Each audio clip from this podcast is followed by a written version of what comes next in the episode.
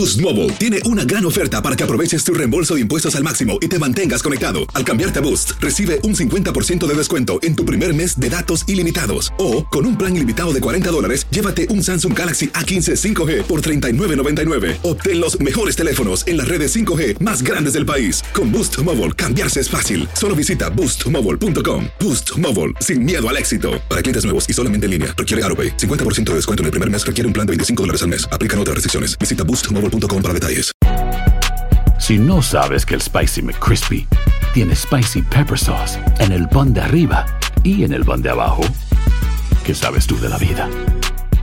Para, pa, pa, pa.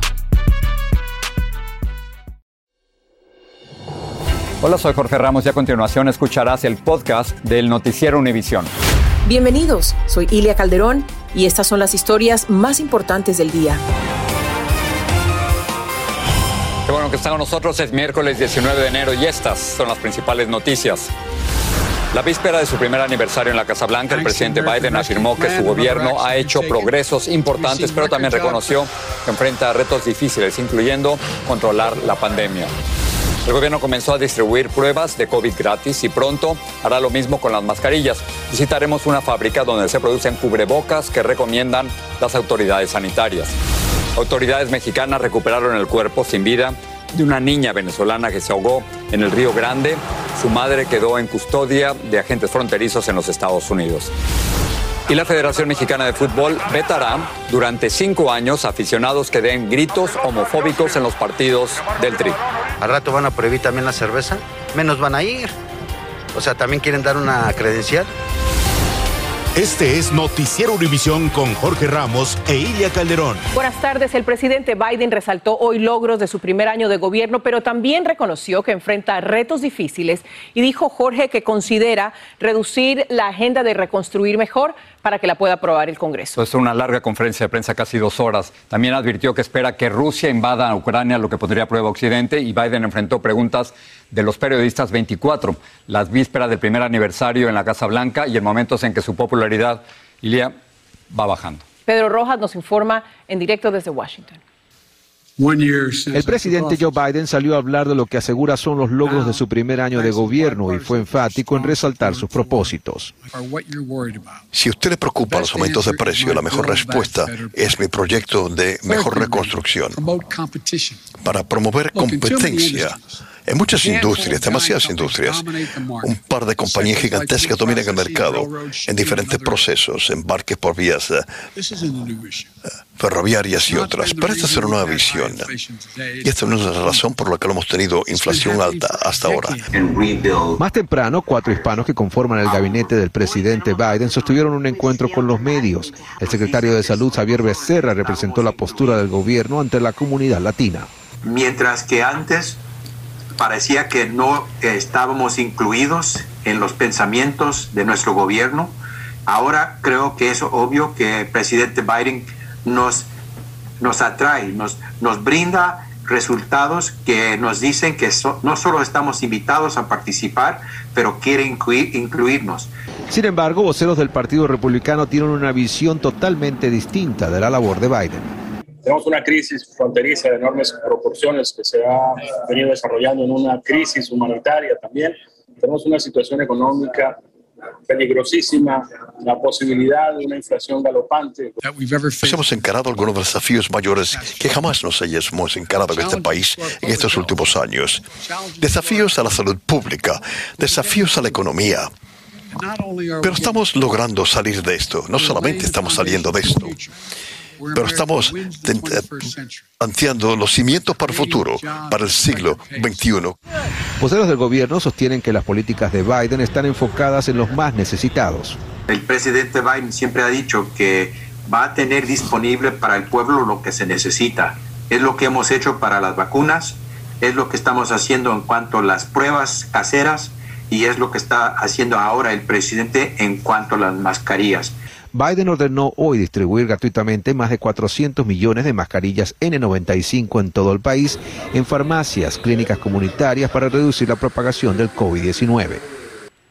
Pedro, estás en Washington, D.C., estás estrenando puesto de trabajo. Esta conferencia de prensa del presidente Biden es tu primera asignación como corresponsal del noticiero Univisión para la Casa Blanca. Y hoy justamente en tu primer día en la Casa Blanca tuviste la oportunidad de hacerle una pregunta al presidente. ¿Qué le preguntaste y qué te contestó? Así es, Silvia, vamos a pasar de inmediato a escuchar la pregunta que le hice y la respuesta del presidente. Uh, usted quiere eh, salir al país. Uh, pienso yo que usted piensa viajar a Sudamérica y otros países también en el hemisferio occidental, dado el hecho de que China ha ganado mucha influencia en la región. Las personas se marchan porque tienen grandes problemas en esos países. Una de las cosas que yo he hecho, y lo hice cuando fui vicepresidente, y me dieron gran apoyo, aunque no me lo dan republicanos ahora, es darle miles de dólares para poder decir a estos países por qué se van estas personas y cómo usted va a reformar su propio sistema. Eso es lo que hace mucho tiempo estamos tratando de solucionar y aún que trabajar mucho más sobre esto. Bueno, definitivamente parte de las reflexiones del presidente. Ahora regreso contigo, Jorge. Pedro, gracias. No cualquiera tiene su primer día en la Casa Blanca, su primer conferencia de prensa y su primer pregunta a un presidente. Eso para la historia. Pedro, felicidades. Y vamos a pasar ahora con una nueva tragedia migratoria en la frontera. Esta vez la víctima es una niña venezolana de apenas siete años que se ahogó en el río Bravo cuando intentaba cruzar con su madre de México a Estados Unidos. Al parecer, madre e hija formaban parte de un grupo de inmigrantes, pero la pequeña terminó arrastrada por la corriente. Pedro Ultreras tiene más detalles de esta tragedia. Tenía apenas siete años de edad y llevaba por nombre Victoria Valentina Lugo y era de origen venezolano. Su cuerpo sin vida fue rescatado ayer por la mañana de las aguas del río Bravo, en la frontera de Ciudad Acuña. Las autoridades mexicanas recuperaron su cuerpo. Nos eh, dan eh, la noticia de que hay un cuerpo flotando en el río Bravo. La pequeña viajaba con su madre Mayerlin Mayor Báez, de 36 años, e intentaban cruzar el río Bravo para entregarse a la patrulla fronteriza en Del Río, Texas, cuando a la niña, al parecer, la arrastró la corriente. Por algunas situaciones se le salió de control la situación a la madre y bueno, el río Bravo le, se la arrebató de los brazos. Mayerlin y su hija habrían salido de Maracaibo, Venezuela, hace cinco días. Esta foto fue la última que mandaron a su familia antes de cruzar. Tras la tragedia, la madre quedó del lado estadounidense y el cuerpo de la niña en la parte mexicana. Para la madre será muy difícil reclamar sus restos, a menos que regrese a México, dice este abogado. Ella puede optar el ser parte del programa de protección al migrante, el MPP, del Espera en México, poder tomar esa habilidad de viajar a México bajo ese programa, ir a reconocer y reclamar el cuerpo de su hija. Esta mañana, ante la noticia de la tragedia y corriendo los mismos riesgos, esta familia venezolana se preparaba para cruzar por el mismo lugar donde ayer murió Victoria, con una niña en brazos. Acompañamos a esa familia en sus sentimientos, porque hoy nos encontramos nosotros igual y no sabemos qué nos pueda pasar. El gobierno mexicano, mientras tanto, dio a conocer la tragedia a través de un comunicado y confirmó que hasta ahora nadie ha reclamado el cuerpo de la menor. La madre de la menor al parecer ya fue liberada por la patrulla fronteriza, pero aún no se sabe si se quedará en Estados Unidos o regresará a México a reclamar el cuerpo de su hija, o si bien algún familiar viaja desde Venezuela a repatriarla o a sepultarla en suelo mexicano. En McAllen, Texas, Pedro Ultreras, Univisión. Qué dolor para esta familia. Las autoridades mexicanas rescataron a 334 migrantes que eran transportados en un camión robado. También liberaron al conductor de ese camión, a quien habían secuestrado hombres armados en la localidad de Alvarado, en Veracruz. Los delincuentes viajaban en dos camionetas que custodiaban el camión y se dieron a la fuga cuando llegaron policías estatales. Y vamos a seguir hablando de migración porque hay un nuevo informe que advierte que en las cortes migratorias de Estados Unidos se han acumulado un millón 600 mil expedientes de migrantes que aspiran a vivir legalmente aquí en este país. La cifra es un récord y como nos dice Lourdes del Río, la lentitud de los trámites es una pesadilla para los solicitantes de asilo. El tema no es nuevo, retrasos en las cortes de inmigración. Lo que es nuevo es que esta vez las cifras se han disparado, alcanzando números nunca antes vistos. Es primera vez en la historia que los casos están atascados de esta forma. Es hay un millón seiscientos mil casos atascados, cosa que ni siquiera pasó durante el tiempo de Obama, cuando toda aquella venida de los niños de Honduras, que había 520 mil casos. Y ese atasco perjudica a personas como Melissa Pérez, quien no ha podido ventilar ni su caso de asilo ni de residencia ante un juez. Estuve detenida casi cuatro meses por inmigración, salí con una fianza y la verdad es que sí me ha afectado mucho el retraso de las cortes porque necesito hacer mis papeles en este país. Un reporte del Centro de Información y Acceso de Registros Transaccionales TRAC de la Universidad de Syracuse reveló también que el atasco en la Oficina de Revisión de Casos de Inmigración ahora crece más rápido que nunca. El gobierno asegura que este problema viene de administraciones anteriores y que están tomando medidas para corregirlo. Tenemos la intención de publicar en breve una nueva norma de asilo que aportará eficacia y rapidez a la resolución de las solicitudes de asilo de personas que temen ser perseguidas y que huyeron de sus países de origen. La política de discrecionalidad devuelta por el gobierno a los jueces y ciertos funcionarios de inmigración permite a los abogados solicitar el cierre administrativo de casos, pero el informe de TRAC advierte que los hallazgos sugieren que las cortes de inmigración están entrando en una nueva era preocupante de cargas de casos aún más abrumadoras. Esto se agrava por el constante flujo de inmigrantes que sigue llegando al país. Todos los días entran cientos y cientos de personas por la frontera de todas las nacionalidades. Un problema que se ha heredado de gobierno a gobierno. Una situación que es tan complicada como complicada son las soluciones. En Miami, Florida, Lourdes del Río, Univisión. Ayer informamos que el gobierno del presidente Biden distribuirá millones de mascarillas N95 gratis a partir de la próxima semana. Provendrán de la Reserva Estratégica Nacional y podrán obtenerse en farmacias y centros comunitarios. Nidia Cavazos visitó una fábrica en Houston donde hacen millones de estas mascarillas consideradas las más seguras contra la variante Omicron. En esta fábrica de Houston, la cual tiene certificación por la FDA, se están produciendo hasta 2 millones de cubrebocas al mes. El corazón de la máscara es el filtro. Y después, obviamente, estas dos telas son, cumplen más o menos una función mecánica, porque la tela exterior lo que busca es, eh, que la, la- es la barrera de, de líquidos. Los empleados confeccionan un mínimo de 30.000 por día. Vos empezás con las, eh, con las telas, haces el formado, le colocas el, el- que es el clip de la nariz para después eh, poder ajustarlo. Hay un proceso de soldadura por ultrasonido, un proceso de cortado y después haces el soldado de los eh, ear loops. El negocio nació en el 2020 cuando surgió la necesidad de utilizar cubrebocas a diario para prevenir contagiar y ser contagiados por COVID-19 y desde entonces la demanda por producto sube y baja dependiendo de los contagios y variantes.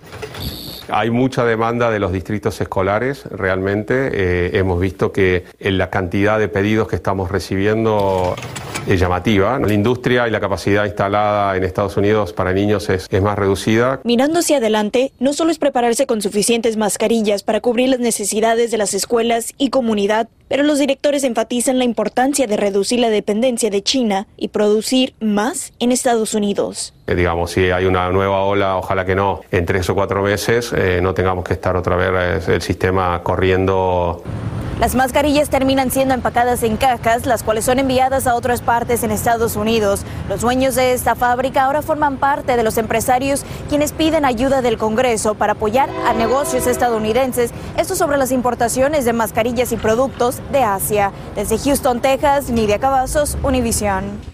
La Fiscalía de Nueva York dice que la organización Trump habría inflado el valor de algunos de sus bienes para obtener beneficios. Varias aerolíneas cancelan vuelos por temor a interferencias con la nueva tecnología 5G.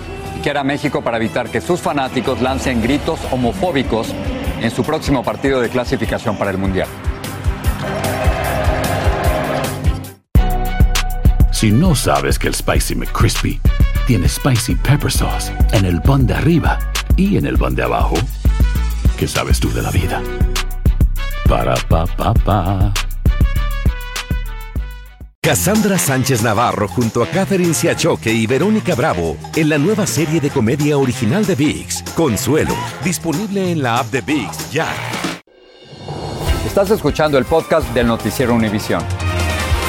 La oficina de la fiscal general de Nueva York, Leticia James, asegura que documentos judiciales comprometen al expresidente Donald Trump y su organización con supuestas prácticas fraudulentas para alterar el valor de varias propiedades y obtener beneficios.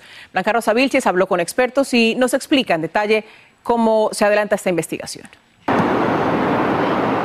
La Fiscalía de Nueva York sostiene que el fraude se remonta a operaciones realizadas entre el 2004 y el 2020, los últimos cuatro años cuando Trump era presidente y sus empresas estaban en manos de sus dos hijos mayores, a quienes ahora se les pedirá testificar por orden judicial. Según James, la organización utilizó valoraciones de activos fraudulentas o engañosas para obtener una serie de beneficios económicos, incluidos préstamos, cobertura de seguros y deducciones fiscales lo usan de las dos maneras. Una es, una es para aumentar el precio para buscar los préstamos y la otra es aumentar los gastos para buscar las deducciones tributarias. Por ejemplo, el valor de la organización en el 2012, 291 millones. Cuatro años después, figura con solo 56 millones. En el 2016 era de 327 millones, pero aparecía exagerado en unos 200 millones. La declaración financiera de Trump en el 2015 era de 735 millones. El año anterior figuraba con solo 257. Se trata de una demanda civil, porque si una empresa está usando información falsa, eso implica no pagar los impuestos debidos al Estado. La única que engaña al público es Letitia James. Sus acusaciones carecen de fundamento y serán defendidas enérgicamente, dijo la organización Trump en este comunicado. La fiscal general dice además contar con las suficientes pruebas como para continuar con este proceso legal sin trabas. En la ciudad de Nueva York, Blanca Rosa Vilches, Univisión. Y en una noticia en desarrollo, la Corte Suprema de Estados Unidos autorizó la entrega de documentos del expresidente Donald Trump a la Comisión del Congreso que investiga el asalto al Capitolio el pasado 6 de enero. La Corte Suprema rechazó la demanda de Trump para evitar la entrega de esos documentos. Un joven fue arrestado y acusado de dispararle y herir a una estudiante en una escuela de la Florida. La víctima fue llevada al hospital con heridas que no ponen en peligro su vida. El incidente ocurrió en una secundaria en el condado Seminole, en Sanford, cerca de Orlando. Ningún otro estudiante resultó herido en este incidente. Y a pesar de que importantes empresas de telefonía móvil del país retrasaron la entrada de la tecnología 5G cerca de los aeropuertos, hay varias aerolíneas que suspendieron vuelos por problemas de seguridad. Luis Mejía está en vivo desde el aeropuerto de San Francisco. Luis, ¿vuelan o no vuelan? Algunos sí y otros no, Jorge. Aunque hoy no debería haber habido ningún problema, varios vuelos fueron cancelados por la controversia con la 5G. Eso a pesar de que ayer ATT y Verizon prometieron retrasar o limitar la activación de torres 5G cercanas a los aeropuertos. El problema es que estas redes 5G utilizan las mismas frecuencias que usan los aviones para comunicarse y el temor es que puedan interferir con los altímetros de algunos aviones, especialmente cuando aterrizan con poca visibilidad. Eh, algunas aerolíneas dicen que el Boeing 777, por ejemplo, es ah, particularmente vulnerable este problema y, por eso están tratando de, cambiar los aviones cuando los ya lo tienen asignados a, vuelos específicos o si no pueden cancelar los vuelos directamente. El aeropuerto nos dijo que aquí se cancelaron hoy solamente tres vuelos, eh, uno de la aerolínea Emiratos, Air India y British Airways, pero esto hay que multiplicarlo por todos los aeropuertos de la nación. Eso a pesar de que San Francisco es uno de 50 aeropuertos de la nación que han eh, decidido bloquear el servicio de 5G hasta nuevo aviso. Esta es la situación. Ilia. La controversia continúa. Muchas gracias, Luis, por ese informe. Lo que habría comenzado como un aparente juego inocente terminó en un dolor de cabeza migratorio para tres menores mexicanos. Ellos cruzaron la frontera por una zona desprotegida en Juárez y fueron detenidos. El mayor de ellos ya regresó a México, pero los otros están recluidos en un centro de Arizona y su repatriación podría llevar tiempo. Vilma Tarazona nos cuenta lo que tienen que hacer para regresar a casa. Carla Reyes Talamantes y Maribel Moreno dicen que están desesperadas y se aferran a la fotografía de sus hijos. Cuentan que mientras trabajaban, sus hijos Oscar Reyes, de 12 años de edad, y Marcuriel Sánchez, de 13 años, decidieron cruzar la frontera con su amigo de 17 años, Jonathan Eduardo Marrufo, porque les pareció divertido. Los dos menores permanecen detenidos en Estados Unidos desde hace un mes y a Marrufo, por ser el mayor, lo expulsaron a México. Es muy triste, ¿verdad? Porque pues este, yo nunca los he dejado, nunca me he separado de mis hijos y pues yo estoy pidiendo la ayuda porque yo no tengo cómo ir por él. Y si no, dicen que si no tenemos quien lo reclame allá, una familia de uno, pues se van a quedar ellos hasta que alguien de, de nuestra familia los adopte. Dice que todos los del albergue donde está están contagiados de COVID y yo que estaba con él. Carla Reyes logró hablar telefónicamente con su hijo que está en un albergue de menores en Arizona. Ella le reprochó sus acciones. Rufo dice que a los tres se les hizo muy fácil cruzar, pues viven a pocos pasos de la frontera. No queda mucho para llegar al paso, pues nomás lo que nos divide son las vías. Y ya aquí luego, luego está. Cuenta que emprendieron el viaje a las 9 de la noche. En esa misma noche pues nos cruzamos, cruzamos el monte y todo y pues sí nos pegamos y todo, ¿verdad? pero seguimos caminando y nos agarraron los de la migra ahí en las vías. A Carla Reyes y a Maribel Moreno les dijeron que el proceso para recuperar a sus hijos será largo. Y pues yo estoy desesperada por mi hijo, yo necesito respuestas, que me lo regrese. Es lo único que yo pido. Preguntamos al Departamento de Salud y Recursos Humanos por el caso de los menores y aún no hemos recibido respuesta. Regreso contigo. Gracias, Vilma. Vamos ahora con Patricia y un adelanto de la edición nocturna. Claro que sí, gracias Ilia. Bueno, la administración Biden anunció que toda persona con un seguro privado de salud podrá obtener sin costo alguno ocho pruebas rápidas de COVID-19 al mes. Bueno, parece que no son gratis. Les diremos qué deben saber sobre estos test caseros antes de obtenerlos.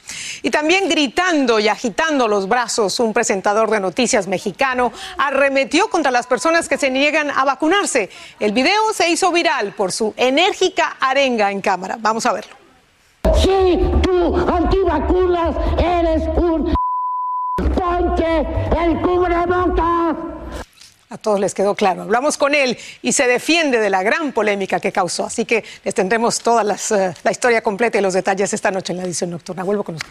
Patricia, yo sigo viendo ese video y- y no me canso. Sigue este podcast en las redes sociales de Univision Noticias y déjanos tus comentarios. Vamos al fútbol. México va a endurecer las medidas para erradicar los gritos homofóbicos de sus aficionados en los estadios, para evitar nuevas sanciones deportivas y consecuencias económicas. Y es que, Jorge, lo que van a hacer es registrar a los asistentes y los que griten insultos discriminatorios van a ser expulsados por cinco años. Y por ahora solo van- a permitir la presencia de unas 2.000 personas en los próximos partidos del TRI para las eliminatorias mundialistas. Jessica Cermeño nos amplía. Sorpresivo ha resultado el anuncio del nuevo protocolo para evitar gritos homofóbicos en los partidos de la selección mexicana de fútbol. Solo 2.000 personas verán jugar al Tri en el Estadio Azteca en sus próximos dos partidos y estarán plenamente identificados. Los aficionados deberán registrar su boleto con sus datos personales en un sitio web que les arrojará un código QR. Este tendrá que ser presentado Si en la puerta del Azteca un aficionado no cumple con estos requisitos, no podrá entrar. El presidente de la sanción, Federación Mexicana lado, de. Fútbol explicó quiénes serán los afortunados asistentes. empleados de la Federación Mexicana de Fútbol y familiares, además de personal seleccionado por nuestros socios estratégicos, de tal manera que eh, son invitaciones internas Además, habrá más agentes vigilando el comportamiento en las tribunas y quien cometa una falta o grite algo indebido tendrá una sanción ejemplar. Cinco años vetado del estadio, pero a la mayoría no le gustó la enérgica medida. Al rato van a prohibir también la cerveza, menos van a ir. O sea, también quieren dar una credencial. Pues no estamos conduciendo, que nos van a dar 10 puntos y nos van a quitar. Imagínense nada más lo que no se oye en la lucha libre. Llega uno y mentadas de mamá y de todo ahí. ¿Y por qué no, no puede sancionar eso? La federación logró suspender las sanciones que impuso el Tribunal de Arbitraje Deportivo de la FIFA para implementar este nuevo protocolo en los partidos contra Costa Rica y Panamá. Y si todo funciona bien, se permitirá mayor presencia de espectadores para el partido contra Estados Unidos. Nuevas reglas para evitar que la pasión se desborde. déjanos echar la fobia, el grito, ese es, ese es lo más chingón, lo más hermoso de un partido de fútbol. O sea, no vas a ir a un, no vas a ir a un velorio. En la Ciudad de México, Jessica Cermeño, Univisión. Las consecuencias, si no cambian los fanáticos, entonces México podría no ir al Mundial y no ser sede del Mundial en el 2026. Imagínate. Y que no solamente sea por evitar las sanciones, que sea porque eso no está bien. Exactamente, porque eso no es lo correcto. ¿no? Exacto. Gracias, hasta Buenas mañana. noches. Bye.